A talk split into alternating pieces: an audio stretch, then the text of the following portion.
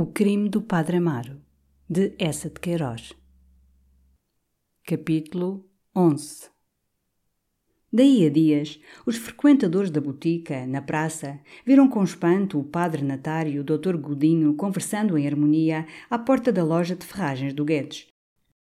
O recebedor, que era escutado com deferência em questões de política estrangeira, observou-os com atenção através da porta vidrada da farmácia e declarou com um tom profundo que não se admiraria mais se visse Vítor Manuel e Pio IX passearem de braço dado. O cirurgião da Câmara, porém, não estranhava aquele comércio de amizade. Segundo ele, o último artigo da Voz do Distrito, evidentemente escrito pelo Dr. Godinho, era o seu estilo incisivo, cheio de lógica, atulhado de erudição, mostrava que a gente da Maia se queria ir aproximando da gente da misericórdia. O Dr. Godinho, na expressão do cirurgião da Câmara, fazia tagatez ao governo civil e ao clero diocesano. A última frase do artigo era significativa. Não seremos nós que regatearemos ao clero os meios de exercer proficuamente a sua divina missão. A verdade era, como observou um indivíduo obeso, o amigo Pimenta, que, se não havia ainda paz, já havia negociações, porque, na véspera, ele vira com aqueles seus olhos que a terra tinha de comer o padre Natário saindo de manhã muito cedo da redação da Voz do Distrito. Oh, amigo Pimenta, essa é fabricada! O amigo Pimenta ergueu-se com majestade, deu um puxão grave ao cós das calças e ia indignar-se quando o recebedor acudiu. Não, não, o amigo Pimenta tem razão. A verdade é que eu no outro dia vi o patife do Agostinho fazer grande barretada ao padre Natário. E que o Natário traz intriga na mão, isso é seguro. Eu gosto de observar as pessoas. Pois, senhores, o Natário, que nunca aparecia aqui na arcada, agora vejo sempre aí com o nariz pelas lojas. Depois a grande amizade com o padre Silvério. Hão de reparar que são ambos certos aí na praça às Ave-Marias. E é negócio com a gente do Dr. Godinho. O padre Silvério o confessor da mulher do Godinho. Umas coisas pegam com as outras. Era muito comentada, com efeito, a nova amizade do padre Natário com o padre Silvério. Havia cinco anos, tinha ocorrido na sacristia da Sé, entre os dois eclesiásticos, uma questão escandalosa. Natário correra até de guarda-chuva erguido para o padre Silvério, quando o bom cônego Sarmento, banhado em lágrimas, o reteve pela batina, gritando: Ó oh, colega, que é a perdição da religião! Desde então, Natário e Silvério não falavam, com desgosto de Silvério, um bonacheirão de uma obesidade hidrópica que, segundo diziam as suas confessadas, era todo afeição e perdão. Mas Natário, seco e pequeno, tinha tenacidade no rancor. Quando o Sr. Chantre Valadares começou a governar o bispado, chamou-os e, depois de lhes lembrar com eloquência a necessidade de manter a paz na igreja, de lhes recordar o exemplo tocante de Castor e Pollux, empurrou Natário com uma brandura grave para os braços do padre Silvério, que o teve um momento sepultado na vastidão do peito e do estômago, murmurando todo comovido. Todos somos irmãos, todos somos irmãos. Mas Natário, cuja natureza dura e grosseira nunca perdia, como o papelão, as dobras que tomava, conservou com o padre Silvério um tom amuado. Na sé ou na rua, resvalando junto dele com um jeito brusco do pescoço, rosnava apenas: Senhor Padre Silvério, às ordens. Havia, porém, duas semanas, uma tarde de chuva, Natário fizera repentinamente uma visita ao padre Silvério, sob pretexto que o pilhara ali uma pancada de água e que se vinha recolher um instante. E também, acrescentou, para lhe pedir a sua receita para a dor de ouvidos, que uma das minhas sobrinhas, coitada, está como da colega. O bom Silvério, esquecendo de certo que ainda nessa manhã vira as duas sobrinhas de Natário sãs e satisfeitas como dois pardais, apressou-se a escrever a receita, todo feliz de utilizar os seus queridos estudos de medicina caseira. E murmurava, banhado de riso. Ora que alegria, colega, vê-lo aqui de novo nesta sua casa. A reconciliação foi tão pública que o cunhado do Sr. Barão de Via Clara, bacharel de grandes dotes poéticos, lhe dedicou uma daquelas sátiras que ele intitulava Ferrões, que iam manuscritas de casa em casa, muito saboreadas e muito temidas. E chamara à composição, tendo presente de certo a figura dos dois sacerdotes, famosa reconciliação do macaco e da baleia. Era com efeito frequente, agora, ver a pequena figura de Natário gesticulando e saltitando ao lado do vulto enorme e pachorrento do padre Silvério. Uma manhã mesmo, os empregados da administração, que era então no Largo da Sé, gozaram muito, observando da sacada os dois padres que passeavam no terraço ao tépido sol de maio. O senhor administrador, que passava as horas da repartição namorando com um binóculo por trás da vidraça do seu gabinete a esposa do Teles Alfaiate, começara subitamente a dar gargalhadas à janela. O escrivão Borges correu logo, de pena na mão, à varanda, a ver de que ria sua senhoria, e, muito divertido, a fungar, chamou à pressa o Artur Coceiro, que estava copiando, para estudar à guitarra, uma canção da Grinalda. O amanuense Pires, severo e digno, aproximou-se, carregando para a orelha o seu barretinho de seda com horror às correntes de ar.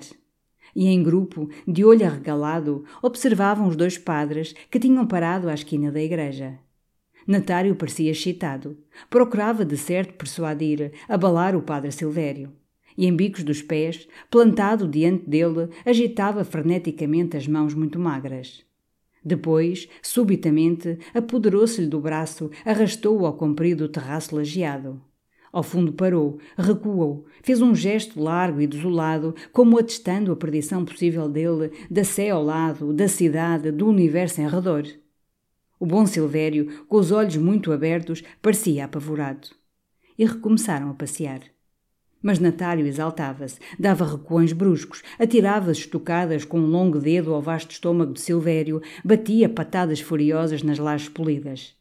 E de repente, de braços pendentes, mostrava-se acabrunhado. Então o bom Silvério falou um momento com a mão espalmada sobre o peito. Imediatamente, a face biliosa de Natário iluminou-se. Pulou, bateu no ombro do colega palmadinhas de muito júbilo, e os dois sacerdotes entraram na sé, chegados e rindo baixinho. Que patuscos! disse o escrivão Borges, que detestava sotainas. Aquilo tudo é a respeito do jornal, disse Artur Coceiro, vindo retomar o seu trabalho lírico. O notário não sossega enquanto não souber quem escreveu o comunicado. Disse-o ele em casa da São Joaneira. E a coisa pelo Silvério vai bem, que é o confessor da mulher do Godinho. Corja! rosnou o Borges com nojo. E continuou pachorrentamente o ofício que compunha, remetendo para a alcobaça um preso que, ao fundo da saleta, entre dois soldados, esperava sobre um banco, prostrado e embrutecido, com uma face de fome e as mãos em ferros. Daí a dias tinha havido na Sé o ofício de corpo presente pelo rico proprietário Moraes, que morrera de um aneurisma e a quem sua esposa, em penitência de certo dos desgostos que lhe dera com a sua afeição desordenada por tenentes de infantaria, estava fazendo, como se disse, exéquias de pessoa real.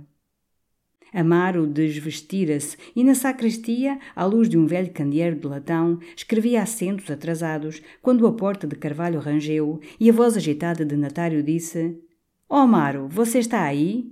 Que temos?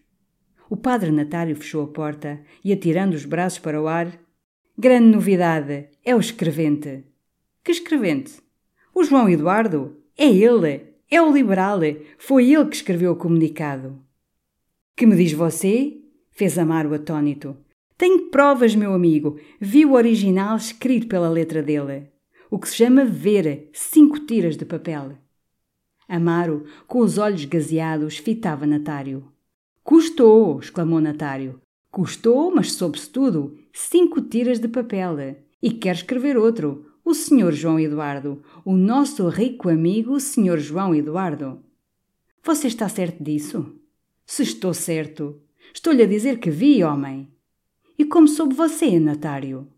Natário dobrou-se e, com a cabeça enterrada nos ombros, arrastando as palavras, ah, colega, lá isso, os comos e os porquês, você compreende. Sigilos magnos. E com uma voz aguda de triunfo, a largos passos pela sacristia, mas ainda isto não é nada. O senhor Eduardo que nós víamos ali na casa da São Joaneira, tão bom mocinho, é um patife antigo. É o íntimo do Agostinho, o bandido da voz do distrito. Está metido na redação até altas horas da noite uma orgia, vinhaça, mulheres e gaba-se de ser ateu. Há seis anos que se não confessa. Chama-nos a canalha canónica. É republicano. Uma fera, meu caro senhor, uma fera. Amaro, escutando Natário, arrumava atarantadamente, com as mãos trêmulas, papéis no gavetão da escrivaninha. E agora? perguntou. Agora? exclamou Natário. Agora esmagá-lo. Amaro fechou o gafetão e, muito nervoso, passando o lenço pelos lábios secos, uma assim, uma assim. E a pobre rapariga, coitada, casar agora com um homem desses, um perdido. Os dois padres, então, olharam-se fixamente. No silêncio, o velho relógio da sacristia punha o seu tic-tac plangente. Natário tirou da algibeira dos calções a caixa do rapé e, com os olhos ainda fixos em Amaro, apitada nos dedos, disse sorrindo friamente: Desmanchar-lhe o casamentozinho, hã? Você acha? perguntou sofregamente Amaro. Caro colega, é uma questão de consciência. Para mim era uma questão de dever. Não se pode deixar casar a pobre pequena com um brejeiro, um pedreiro livre, um ateu. Com efeito, com efeito, murmurava Amaro. Vem a calhar, hã? fez Natário. E sorveu com gozo a pitada. Mas o sacristão entrou. Eram as horas de fechar a igreja. Vinha perguntar se suas senhorias se demoravam. Um instante, senhor Domingos. E, enquanto o sacristão corria aos pesados ferrolhos da porta interior do pátio, os dois padres muito chegados falavam baixo. Você vai ter com a São Joaneira, dizia Natário. Não, escute. É melhor que lhe fale o Dias. O Dias é que deve falar à São Joaneira. Vamos pelo seguro. Você fala à pequena e diga-lhe simplesmente que o ponha fora de casa. E ao ouvido de Amaro, diga à rapariga que ele vive aí de casa e por carinho com uma desavergonhada. Homem, disse Amar recuando. Não sei se isso é verdade. Há de ser. Ele é capaz de tudo. E depois é um meio de levar a pequena. E foram descendo a igreja atrás do sacristão, que fazia tilintar o seu molho de chaves, pigarreando grosso. Nas capelas pendiam as armações de paninho negro agaloadas de prata. Ao centro, entre quatro fortes tocheiras de grosso morrão, estava essa, com o largo pano de veludilho cobrindo o caixão do Moraes, recaindo em pregas franjadas. À cabeceira tinha uma larga coroa de perpétuas, e aos pés pendia, de um grande laço de fita escarlate, o seu hábito de cavaleiro de Cristo. O padre Natário então parou, e tomando o braço de Amaro com satisfação, e depois, meu caro amigo, tenho outra preparada ao cavalheiro. O quê? Cortar-lhe os víveres. Cortar-lhe os víveres? O pateta estava para ser empregado no governo civil, primeira amanuense, pois vou-lhe desmanchar o arranjinho. E o Nunes Farral, que é dos meus, homem de boas ideias, vai pô-lo fora do cartório. E que escreva então comunicados. Amaro teve horror àquela intriga rancorosa. Deus me perdoa, Natário, mas isso é perder o rapaz. Enquanto não vir por essas ruas a pedir um bocado de pão, não o largo, Padre Amaro, não o largo. Oh, Natário, oh, colega, isso é de pouca caridade, isso não é de cristão. E então aqui que Deus está a ouvi-lo. Não lhe dê isso cuidado, meu caro amigo. Deus serve-se assim, não é a resmungar Padre Nossos. Para ímpios não há caridade. A Inquisição atacava-os pelo fogo, não me parece mal atacá-los pela fome. Tudo é permitido a quem serve uma causa santa. Que se não metesse comigo. Iam a sair. Mas Natário deitou um olhar para o caixão do morto e, apontando com o guarda-chuva, Quem está ali? O Moraes, disse Amaro. O gordo picado das bexigas? Sim, boa besta. E depois de um silêncio, foram os ofícios do Moraes. Eu nem dei por isso, ocupado cá na minha campanha. E a viúva fica rica. É generosa, é presenteadora. Quem a confessa é o Silvério, hã? Tem as melhores pechinchas de leiria, aquele elefante. Saíram. A botica do Carlos estava fechada, o céu muito escuro. No largo, Natário parou. Resumindo, o Dias fala a São Joaneira e você fala à pequena. Eu por mim me entenderei com a gente do Governo Civil e com o Nunes Ferral. Encarreguem-se vocês do casamento, que eu me encarrego do emprego. E batendo no ombro do páraco jovialmente, é o que se pode dizer atacá-lo pelo coração e pelo estômago. E adeusinho, que as pequenas estão à espera para a ceia. Coitadita, a Rosa tem estado com um defluxo. É fraquita, aquela rapariga, dá muito cuidado. Que eu, em havendo murcha, até perco logo o sono. Que quer você? Quando se tem bom coração? Até amanhã, Amaro. Até amanhã, Natário. E os dois padres separaram-se quando davam nove horas na sé. Amaro entrou em casa ainda um pouco trêmulo, mas muito cedido, muito feliz. Tinha um dever delicioso a cumprir e dizia alto, com passos graves pela casa, para se compenetrar bem dessa responsabilidade estimada: É do meu dever, É do meu dever. Como cristão, como páraco, como amigo da São Joaneira, o seu dever era procurar Amélia e, com simplicidade, sem paixão interessada, contar-lhe que fora João Eduardo, o seu noivo, que escrevera o comunicado. Foi ele. Difamou os íntimos da casa, sacerdotes, de ciência e de posição. Desacreditou a ela. Passa as noites em deboche na pocilga do Agostinho, insulta o clero baixamente. Gaba-se de religião Há seis anos que se não confessa. Como diz o colega Natário, é uma fera. Pobre menina. Não, não podia casar com um homem que lhe impediria a vida perfeita, lhe achincalharia as boas crenças.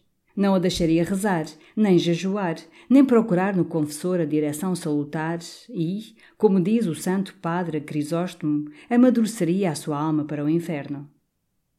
Ele não era seu pai, nem seu tutor, mas era páraco, era pastor. E se a não subtraísse àquele destino herético pelos seus conselhos graves, pela influência da mãe e das amigas, seria como aquele que tem a guarda de um rebanho numa herdade e abre indignamente a cancela ao lobo. Não, a Améliazinha não havia de casar com o ateu. E o seu coração então batia forte sob a efusão daquela esperança. Não, o outro não a possuiria.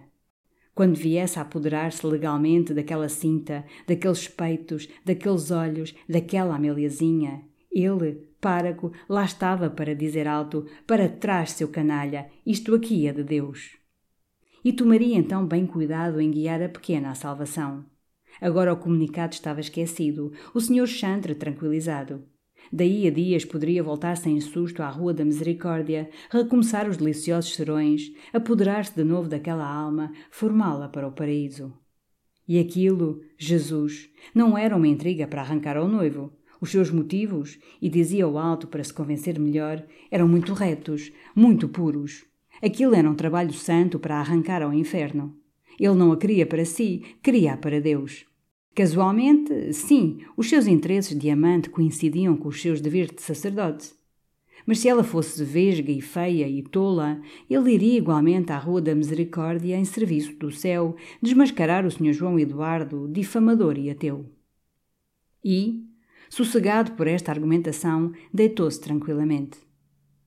Mas toda a noite sonhou com Amélia. Tinha fugido com ela e ia-se levando por uma estrada que conduzia ao céu. O diabo perseguia-o. Ele via-o, com as feições de João Eduardo, soprando e rasgando com os cornos os delicados seios das nuvens. E ele escondia a Amélia no seu capote de padre, devorando-a por baixo de beijos. Mas a estrada do céu não findava. Onde é a porta do paraíso? Perguntava ele a anjos de cabeleiras de ouro que passavam num doce rumor de asas, levando almas nos braços. E todos lhe respondiam: Na Rua da Misericórdia, na Rua da Misericórdia, número 9. Amaro sentia-se perdido. Um vasto éter cor de leite, penetrável e macio como uma penugem de ave, envolvia-o. E ele procurava de balde uma tabuleta de hospedaria. Por vezes resvalava junto dele um globo reluzente de onde saía o rumor de uma criação. Ou um esquadrão de arcanjos, com coraças de diamantes, erguendo alto espadas de fogo, galopando num ritmo nobre. Amélia tinha fome, tinha frio. Paciência, paciência, meu amor, dizia-lhe ele. Caminhando, vieram a encontrar uma figura branca que tinha na mão uma palma verde. Onde está Deus, nosso Pai? Perguntou-lhe Amaro, com Amélia conchegada ao peito. A figura disse: Eu fui um confessor e sou um santo. Os séculos passam e, imutavelmente, sempre eternamente sustento na mão esta palma e banha-me um êxtase igual. Nenhuma tinta modifica esta luz para sempre branca. Nenhuma sensação sacode o meu ser para sempre imaculado. E, imobilizado na bem-aventurança, sinto a monotonia do céu pesar-me como uma capa de bronze. Oh, pudesse eu caminhar a passos largos nas torpezas diferentes da terra, ou bracejar, sob as variedades da dor, nas chamas do purgatório. Amaro murmurou: Bem fazemos nós em pecar. Mas Amélia desfalecia fatigada. Dormamos, meu amor. E, deitados, viam estrelas flutuando numa poeirada como o joio sacudido vivamente do crivo. Então nuvens começaram a dispor-se em torno deles, em pregas decortinados, dando um profundo sachês. Amaro pousou a sua mão sobre o peito de Amélia. Um enleio muito doce enervava-os. Enlançaram-se. Os seus lábios pegavam-se úmidos e quentes. Oh, Améliazinha, murmurava ele. Amo-te, Amaro, amo-te, suspirava ela. Mas de repente as nuvens afastaram-se como os cortinados de um leito. E Amaro viu diante o diabo que os alcançara e que, com as garras na cinta, esgaçava a boca numa risada muda. Com ele estava outra personagem. Era velho como a substância. Nos anéis dos seus cabelos vegetavam florestas. A sua pupila tinha a vastidão azul de um oceano. E nos dedos abertos, com que cofiava a barba infindável, caminhavam, como em estradas, filas de raças humanas. Aqui estão os dois sujeitos, dizia-lhe o diabo, retorcendo a cauda. E por trás Amaro via aglomerarem-se legiões de santos e de santas. Reconheceu São Sebastião com as suas setas cravadas, Santa Cecília trazendo na mão o seu órgão. Por entre eles sentia balarem os rebanhos de São João, e no meio erguia-se o bom gigante São Cristóvão apoiado ao seu pinheiro. Espreitavam, cochichavam. Amaro não se podia desenlaçar de Amélia, que chorava muito baixo. Os seus corpos estavam sobrenaturalmente colados. E Amaro, aflito, via que as saias dela levantadas descobriam os seus joelhos brancos. Aqui estão os dois sujeitos, dizia o diabo à velha personagem. E repara, meu prezado amigo, porque todos aqui somos apreciadores, que a pequena tem bonitas pernas. Santos vetustos alçaram-se sofregamente em bicos de pés, estendendo pescoços onde se viam cicatrizes de martírios. E as onze mil virgens bateram o voo como pombas espavoridas. Então a personagem, esfregando as mãos, de onde se esfarelavam universos, disse grave: Fico inteirado, meu caro amigo, fico inteirado. Com que, Senhor Páraco, vai-se à Rua da Misericórdia, arruína-se a felicidade do Senhor João Eduardo, um cavalheiro. Arranca-se a Améliazinha à mamã e vem-se saciar com concupiscências reprimidas a um cantinho da eternidade? Eu estou velho, e está rouca esta voz que outrora tão sabiamente discursava pelos vales. Mas pensa que me assombra o Senhor Conde de Ribamar, seu protetor, apesar de ser um pilar da Igreja e uma coluna da Ordem? Faraó era um grande rei, e eu afoguei-o, e os seus príncipes cativos, os seus tesouros, os seus carros de guerra e as manadas dos seus escravos. Eu caço assim. E se os senhores eclesiásticos continuarem a escandalizar a leiria, eu ainda sei queimar uma cidade como um papel inútil e ainda me resta água para dilúvios. E voltando-se para dois anjos armados de espadas e lanças, a personagem bradou: chumbem uma grilheta aos pés do padre e levem-no ao abismo número 7. E o diabo gania. Aí estão as consequências, senhor padre Amaro. Ele sentiu-se arrebatado de sobre o seio de Amélia por mãos de brasa. Ia lutar, bradar contra o juiz que o julgava, quando um sol prodigioso que vinha nascendo do Oriente bateu no rosto da personagem e Amaro, com um grito, reconheceu o Padre Eterno. Acordou banhado em suor. Um raio de sol entrava pela janela. Nessa noite, João Eduardo, indo da praça para a casa da São Joaneira, ficou assombrado ao ver aparecer à outra boca da rua, do lado da Sé, o Santíssimo em procissão. E vinha para a casa das senhoras. Por entre as velhas de mantel pela cabeça, as tochas faziam destacar opas de paninho escarlate. Sob o pálio os dourados da estola do que reluziam. Uma campainha tocava adiante, às vidraças apareciam luzes e na noite escura o sino da serra picava sem descontinuar. João Eduardo correu aterrado e soube logo que era a extrema unção à entrevada. Tinham posto na escada um candeeiro de petróleo sobre uma cadeira. Os serventes encostaram à parede da rua os varais do pálio e o páraco entrou. João Eduardo, muito nervoso, subiu também. Ia pensando que a morte da entrevada, o luto retardariam o seu casamento. Contrariava-o a presença do páraco e a influência que ele adquiria naquele momento. E foi quase que zilado que perguntou à russa na saleta: Então como foi isto? Foi a pobre de Cristo que esta tarde começou a esmorecer. O senhor doutor veio, diz que estava a acabar, e a senhora mandou pelos sacramentos. João Eduardo, então, julgou delicado ir assistir à cerimónia. O quarto da velha era junto à cozinha e tinha naquele momento uma solenidade lúgubre. Sobre uma mesa coberta de toalha de folhos estava um prato com cinco bolinhas de algodão entre duas velas de cera. A cabeça da entravada, toda branca, a sua face cor de cera mal se distinguiam do lindo travesseiro. tinha os olhos estupidamente dilatados e ia apanhando incessantemente com um gesto lento a dobra do lençol bordado. A São Joaneira e Amélia rezavam ajoelhadas à beira da cama. A senhora Dona Maria da Assunção, que casualmente entrara ao voltar da fazenda, ficara à porta do quarto aterrada, agachada sobre os calcanhares, murmurando salve-rainhas. João Eduardo, sem ruído, dobrou o joelho junto dela. O padre Amaro, curvado quase ao ouvido da entrevada, exortava a que se abandonasse à misericórdia divina. Mas vendo que ela não compreendia, ajoelhou, recitou rapidamente o Miseretur. E no silêncio, a sua voz, erguendo-se nas sílabas latinas mais agudas, dava uma sensação de enterro que enternecia, fazia soluçar as duas senhoras. Depois ergueu-se, molhou o dedo nos santos óleos. Murmurando as expressões penitentes do ritual, ungiu os olhos, o peito, a boca, as mãos, que há dez anos só se moviam para chegar à escarradeira, e as plantas dos pés que há dez anos só se aplicavam a buscar o calor da botija. E depois de queimar as bolinhas de algodão úmidas de óleo, ajoelhou-se, ficou imóvel, com os olhos postos no breviário. João Eduardo voltou em pontas de pés à sala, sentou-se no mocho do piano. Agora, de certo, durante quatro ou cinco semanas, Amélia não tornaria a tocar. E uma melancolia amoleceu, vendo no doce progresso do seu amor aquela brusca interrupção da morte e dos seus cerimoniais. A senhora Dona Maria entrou então, toda transtornada daquela cena, e seguida de Amélia, que trazia os olhos muito vermelhos. Ah, Ainda bem que aqui está, João Eduardo, disse logo a velha. Quero que me faça um favor, que é acompanhar-me a casa. Estou toda a tremer. Estava desprevenida e, com perdão de Deus seja dito, não posso ver gente na agonia. Que ela, coitadinha, vai-se como um passarinho. E pecados não os tem. Olhe, vamos pela praça que é mais perto. E desculpe. Tu, filha, dispensa, mas não posso ficar. É que me dava a dor. Ai, que desgosto. Para ela até é melhor, pois olhem, sinto-me a desfalecer.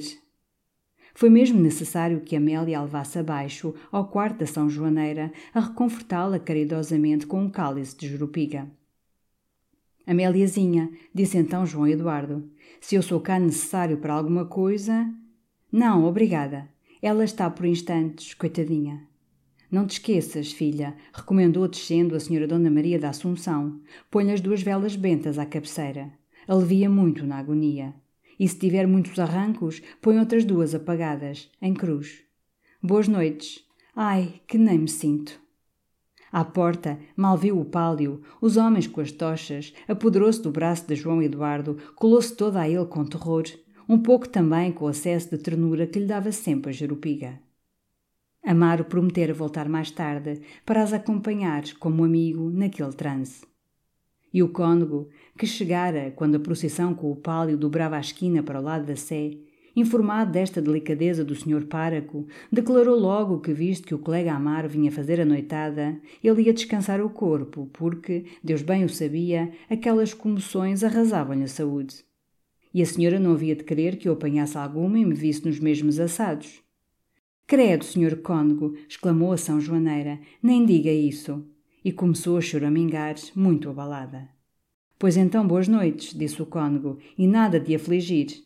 Olhe, a pobre criatura alegria não a tinha, e como não tem pecados, não lhe importa achar-se na presença de Deus. Tudo bem considerado, senhora, é uma pechincha. E adeusinho, que me não estou a sentir bem. Também a São Joaneira não se sentia bem. O choque, logo depois do jantar, dera-lhe ameaças de enxaqueca. E quando Amar voltou, às onze, Amélia, que fora abrir a porta, disse-lhe, ao subir à sala de jantar: O senhor para que desculpe. A mamã veio-lhe enxaqueca, coitada. Estava que nem via. Deitou-se, pôs água sedativa e adormeceu. Ah, deixá-la dormir. Entraram no quarto entravada. Tinha a cabeça virada para a parede. Dos seus beiços abertos saía um gemido muito débil e contínuo. Sobre a mesa agora, uma grossa vela benta, de morrão negro, erguia uma luz triste. E ao canto, trânsida de medo, a russa, segundo as recomendações da São Joaneira, ia rezando a croa. O senhor doutor, disse Amélia baixo, diz que morre sem o sentir. Diz que há de gemer, gemer, e de repente acabar como um passarinho. Seja feita a vontade de Deus, murmurou gravemente o padre Amaro. Voltaram à sala de jantar. Toda a casa estava silenciosa. Fora ventava forte. Havia muitas semanas que não se encontravam assim, sós. Muito embaraçado, Amaro aproximou-se da janela. Amélia encostou-se ao aparador. Vamos ter uma noite de água, disse o páraco. E está frio, disse ela, encolhendo-se no chal. Eu tenho estado passada de medo. Nunca viu morrer ninguém? Nunca. Calaram-se. Ele imóvel ao pé da janela, ela encostada ao aparador, de olhos baixos. Pois está frio, disse Amaro, com a voz alterada da perturbação que lhe ia dando a presença dela àquela hora da noite. Na cozinha está a braseira acesa, disse Amélia. É melhor irmos para lá. É melhor. Foram. Amélia levou o candeeiro de latão. E Amaro, indo remexer com as tenazes o brasido vermelho, disse: Há que tempos que eu não entro aqui na cozinha. Ainda tem os vasos com os raminhos fora da janela? Ainda, e um craveiro. Sentaram-se em cadeirinhas baixas ao lado da braseira. Amélia, inclinada para o lume, sentia os olhos do padre Amaro devorá-la silenciosamente. Ele ia falar-lhe, de certo. Tinha as mãos a tremer. Não ousava mover-se, erguer as pálpebras, com medo que lhe rompessem as lágrimas. Mas ansiava pelas suas palavras, ou amargas ou doces. Elas vieram, enfim, muito graves. Menina Amélia, disse, eu não esperava poder assim falar-lhe a sós, mas as coisas arranjaram-se. É de certa vontade de Nosso Senhor. E depois, como as suas maneiras mudaram tanto, ela voltou-se bruscamente, toda escarlate, o beicinho trêmulo. Mas bem sabe porquê, exclamou quase chorando. Sei, se não fosse aquele infame comunicado e as calúnias, nada se tinha passado, e a nossa amizade seria a mesma e tudo iria bem. É justamente a esse respeito que eu lhe quero falar. Chegou a cadeira mais para junto dela e, muito suave, muito tranquilo, Lembra-se desse artigo em que todos os amigos da casa eram insultados? Em que eu era arrastado pelas ruas da amargura? Em que a menina mesma, a sua honra era ofendida? Lembra-se, hã? Sabe quem o escreveu? Quem? perguntou Amélia toda surpreendida. O senhor João Eduardo, disse o páraco muito tranquilamente, cruzando os braços diante dela. Não pode ser. Tinha-se erguido. Amaro puxou-lhe devagarinho pelas saias para a fazer sentar e a sua voz continuou paciente e suave. Ouça, sente-se. Foi ele que o escreveu. Sou bom tem tudo. O notário viu o original escrito pela letra dele. Foi ele que descobriu. Por meios dignos, de certo. E porque era a vontade de Deus que a verdade aparecesse. Agora escute. A menina não conhece esse homem. Então, baixo, contou-lhe o que sabia de João Eduardo por notário as suas noitadas com Agostinho, as suas injúrias contra os padres, a sua irreligião. Pergunte-lhe se ele se confessa há seis anos e peça-lhe os bilhetes da confissão. Ela murmurava, com as mãos caídas no regaço: Jesus! Jesus! Eu então entendi que, como íntimo da casa, como páraco, como cristão, como seu amigo, menina Amélia, porque acredite que lhe quero, enfim, entendi que era o meu dever avisá-la. Se eu fosse seu irmão, dizia-lhe simplesmente: Amélia, esse homem é fora de casa. Não o sou, infelizmente, mas venho, com dedicação de alma, dizer-lhe: O homem com quem quer casar surpreendeu a sua boa fé e de sua mamã. Vem aqui, sim senhor, com aparências de bom moço e, no fundo, é.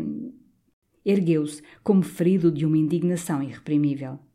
Menina Amélia, é o homem que escreveu esse comunicado, que fez ir o pobre Brito para a Serra de Alcobaça, que me chamou a mim sedutor, que chamou de vasso ao Sr. Cônego Dias, de vasso, que lançou veneno nas relações de sua mamã com o cônego, e que acusou a menina, em bom português, de se deixar seduzir. Diga, quer casar com esse homem? Ela não respondeu, com os olhos cravados no lume, duas lágrimas mudas sobre as faces. Amar deu passos irritados pela cozinha e, voltando ao pé dela, com a voz abrandada, gestos muito amigos.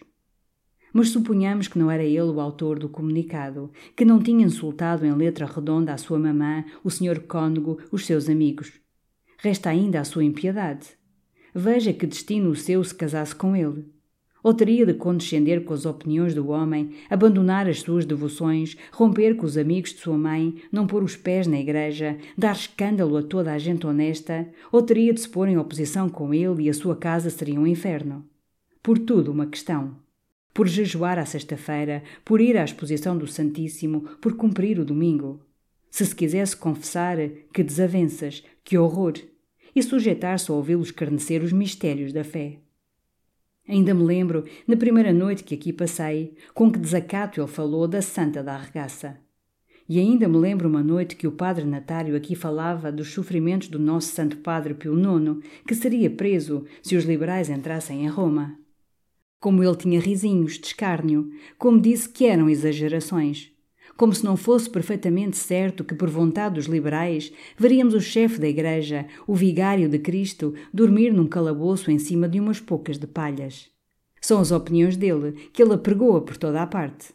O padre Natário diz que ele e o Agostinho estavam no café ao pé do terreiro a dizer que o batismo era um abuso, porque cada um devia escolher a religião que quisesse e não ser forçado, de pequeno, a ser cristão. Hã? Que lhe parece? Como seu amigo lhe digo, para bem de sua alma, antes a queria ver morta do que ligada a esse homem.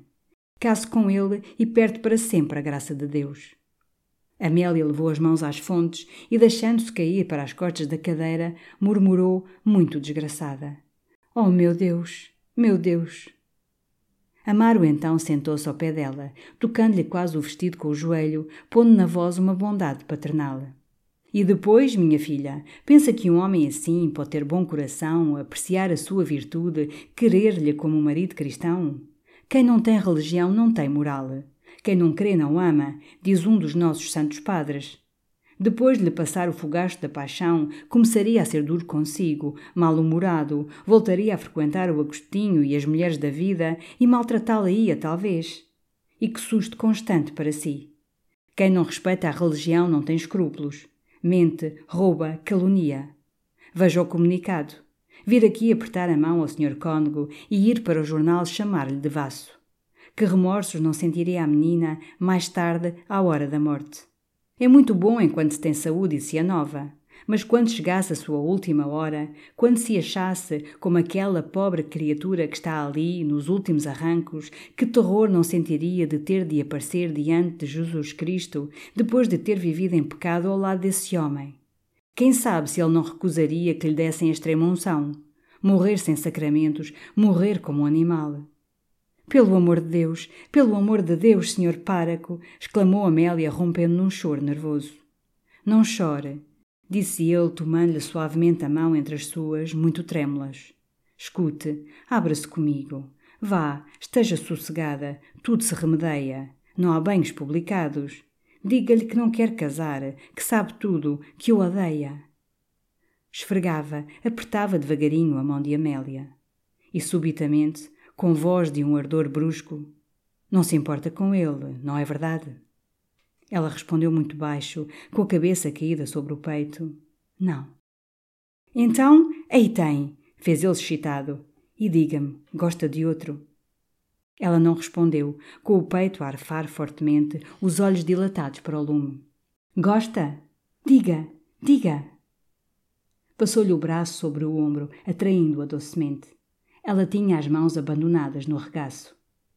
Sem se mover, voltou devagar para ele os olhos resplandecentes sob uma névoa de lágrimas. E entreabriu devagar os lábios, pálida, toda desfalecida. Ele estendeu os beiços a tremer e ficaram imóveis, colados num só beijo, muito longo, profundo, os dentes contra os dentes. Minha senhora! Minha senhora! gritou de repente, num terror, a voz da russa dentro. Amaro ergueu-se de um salto, correu ao quarto entravada. Amélia estava tão trêmula que precisou encostar-se à porta da cozinha um momento, com as pernas vargadas, a mão sobre o coração. Recuperou-se, desceu a acordar a mãe. Quando entraram no quarto da idiota, Amaro, ajoelhado, com a face quase sobre o leito, rezava. As duas senhoras rojaram-se no chão. Uma respiração acelerada sacudiu o peito, as ilhargas da velha. E à medida que o arquejo se tornava mais rouco, o páraco precipitava as suas orações. Subitamente o som agonizante cessou. Ergueram-se. A velha estava imóvel, com os bugalhos dos olhos saídos e baços. Expirara. O padre Amaro trouxe logo as senhoras para a sala. E aí a São Joaneira, curada pelo choque da sua enxaqueca, desabafou em acessos de choro, recordando o tempo em que a pobre mana era nova e que bonita era. E que bom casamento estivera para fazer com o morgado da vigareira. E o gênio mais dado, senhor páraco, uma santa, e quando a Amélia nasceu e que eu estive tão mal, que não se tirou de ao pé de mim noite e dia. E alegre não havia outra. Ai, Deus da minha alma, Deus da minha alma. Amélia, encostada à vidraça na sombra da janela, olhava entorpecida a noite negra. Bateram então à campainha. Amaro desceu com uma vela. Era João Eduardo, que ao ver o páraco àquela hora na casa, ficou petrificado junto à porta aberta. Enfim balbuciou. Eu vinha saber se havia novidade. A pobre senhora expirou agora mesmo. Ah, os dois homens olharam-se um instante fixamente. Se eu sou preciso para alguma coisa, disse João Eduardo. Não, obrigado, as senhoras vão se deitar. João Eduardo fez-se pálido da cólera que lhe davam aqueles modos de dono da casa. Esteve ainda um momento, hesitando, mas vendo o páraco abrigar a luz com a mão contra o vento da rua. Bem, boa noite, disse. Boa noite. O padre Amar subiu. E depois de deixar as duas senhoras no quarto da São Joaneira, porque, cheias de terror, queriam dormir juntas, voltou ao quarto da morta. Despertou a vela sobre a mesa, acomodou-se numa cadeira e começou a ler o breviário. Mais tarde, quando toda a casa estava silenciosa, o páraco, sentindo o sono entorpecê-lo, veio à sala de jantar. Reconfortou-se com um cálice de vinho do Porto que achara no aparador. E saboreava regaladamente o cigarro quando ouviu na rua passos de botas fortes que iam, vinham, por baixo das janelas. Como a noite estava escura, não pôde distinguir o paciente. Era João Eduardo que rondava a casa, furioso. You know how to book flights and hotels. All you're missing is a tool to plan the travel experiences you'll have once you arrive. That's why you need Viator. Book guided tours, activities, excursions, and more in one place to make your trip truly unforgettable. Viator has over 300,000 travel experiences to choose from. Everything from simple tours to extreme adventures and all the niche, interesting stuff in between. So you can plan something that everyone you're traveling with will enjoy. Real traveler reviews give the inside scoop from people who've already been on the experiences you're considering. So you can plan with confidence. Free cancellation helps you plan for the unexpected. And 24 7 customer support means you can travel worry free. Download the Viator app now and use code Viator10 for 10% off your first booking in the app. Find travel experiences for you. Do more with Viator.